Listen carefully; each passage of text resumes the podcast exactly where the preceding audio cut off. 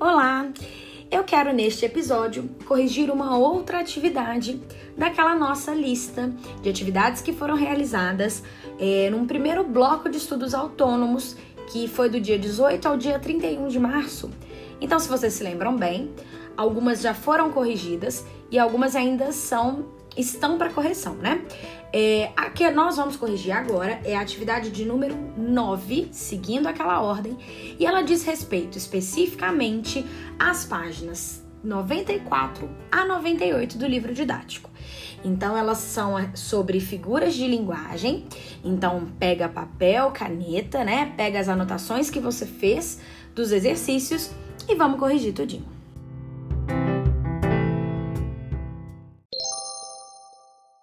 Vamos começar a correção com a atividade da página 97, número 1.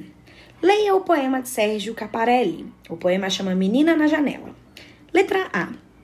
Nesse poema, a lua é relacionada a uma gata e o sol é relacionado a um leão.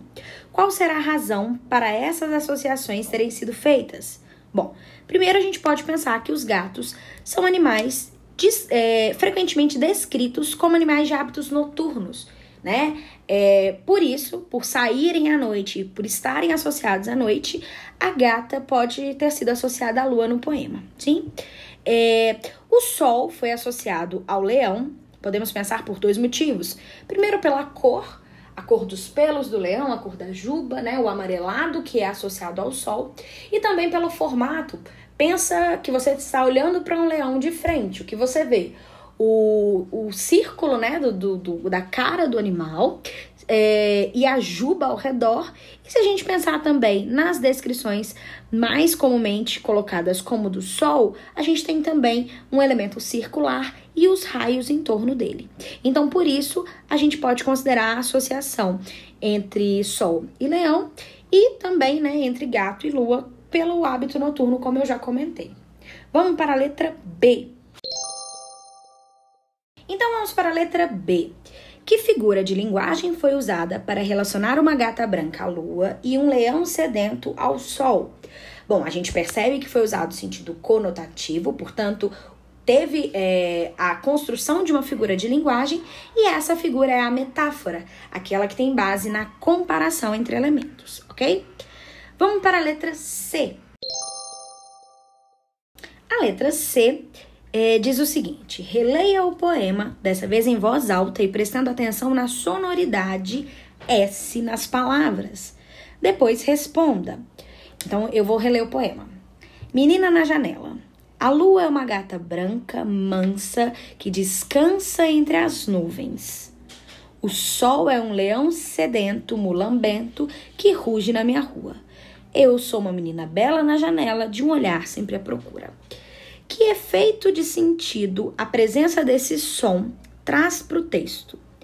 Então, para os versos referentes à lua, o som do S repetido, né? Então, mansa descansa entre as nuvens, é, confere um efeito de algo suave, lento. A gente pode pensar até na manha de um gatinho, não é isso? É, qual é o nome desse recurso sonoro?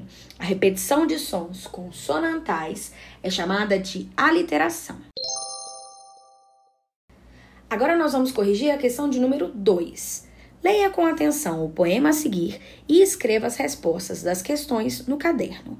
O poema é Canção de Menino, da Maria de Norá. Letra A.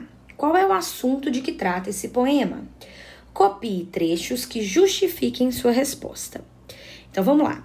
Pelo título Canção de Menino, nós sabemos que a voz que fala nos versos refere-se a um menino, e o poema trata de situações vividas por ele. O menino aparentemente não tem onde morar ou mora em um lugar precário, pobre, como se pode perceber nos versos. Se nunca tive cama, ou nunca tive um brinquedo, ou apenas tive medo, né, pensando em posse. Mas hoje há tanto frio, tanta umidade e outros trechos. Para a letra B. No último verso, como você entende a frase é bom brincar de gente? Converse com seus colegas e depois escreva sua resposta no caderno. Bom, Nessa parte, é interessante que a gente perceba que o poema traz uma crítica social. É, essa crítica ela é intensificada nesse verso, mas ela está ao longo de todo o texto.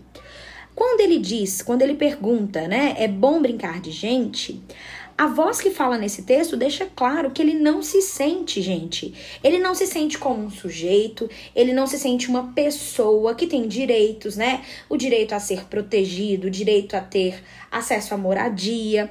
Então, ele ao imaginar para si um cobertor e um pijama, mesmo que de sol e de sonho, pensando nas metáforas do poema, o menino mostra a importância desses direitos mínimos, direito ao bem-estar e direito à moradia, direitos dos quais ele é, infelizmente, privado. Por isso que eu posso dizer que é um poema que traz uma crítica social. Agora a letra C. Localize e transcreva no caderno as metáforas utilizadas no poema. Bom, vou colocar dois exemplos: cobertor de sol poente ou um pijama de sonho. Agora vamos para a terceira e última questão, que está na página 98. É questão de número 3. Leia este poema. Aí o poema Não é Meu Nome, do José Paulo Paes.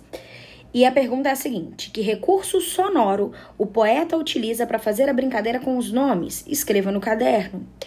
É, o nome desse recurso é trocadilho.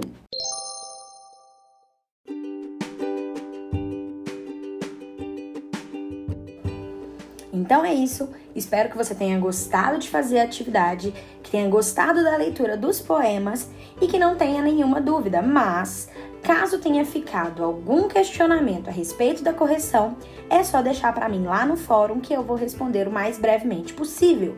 Então eu tô morrendo de saudade de vocês. Um beijo e até a próxima.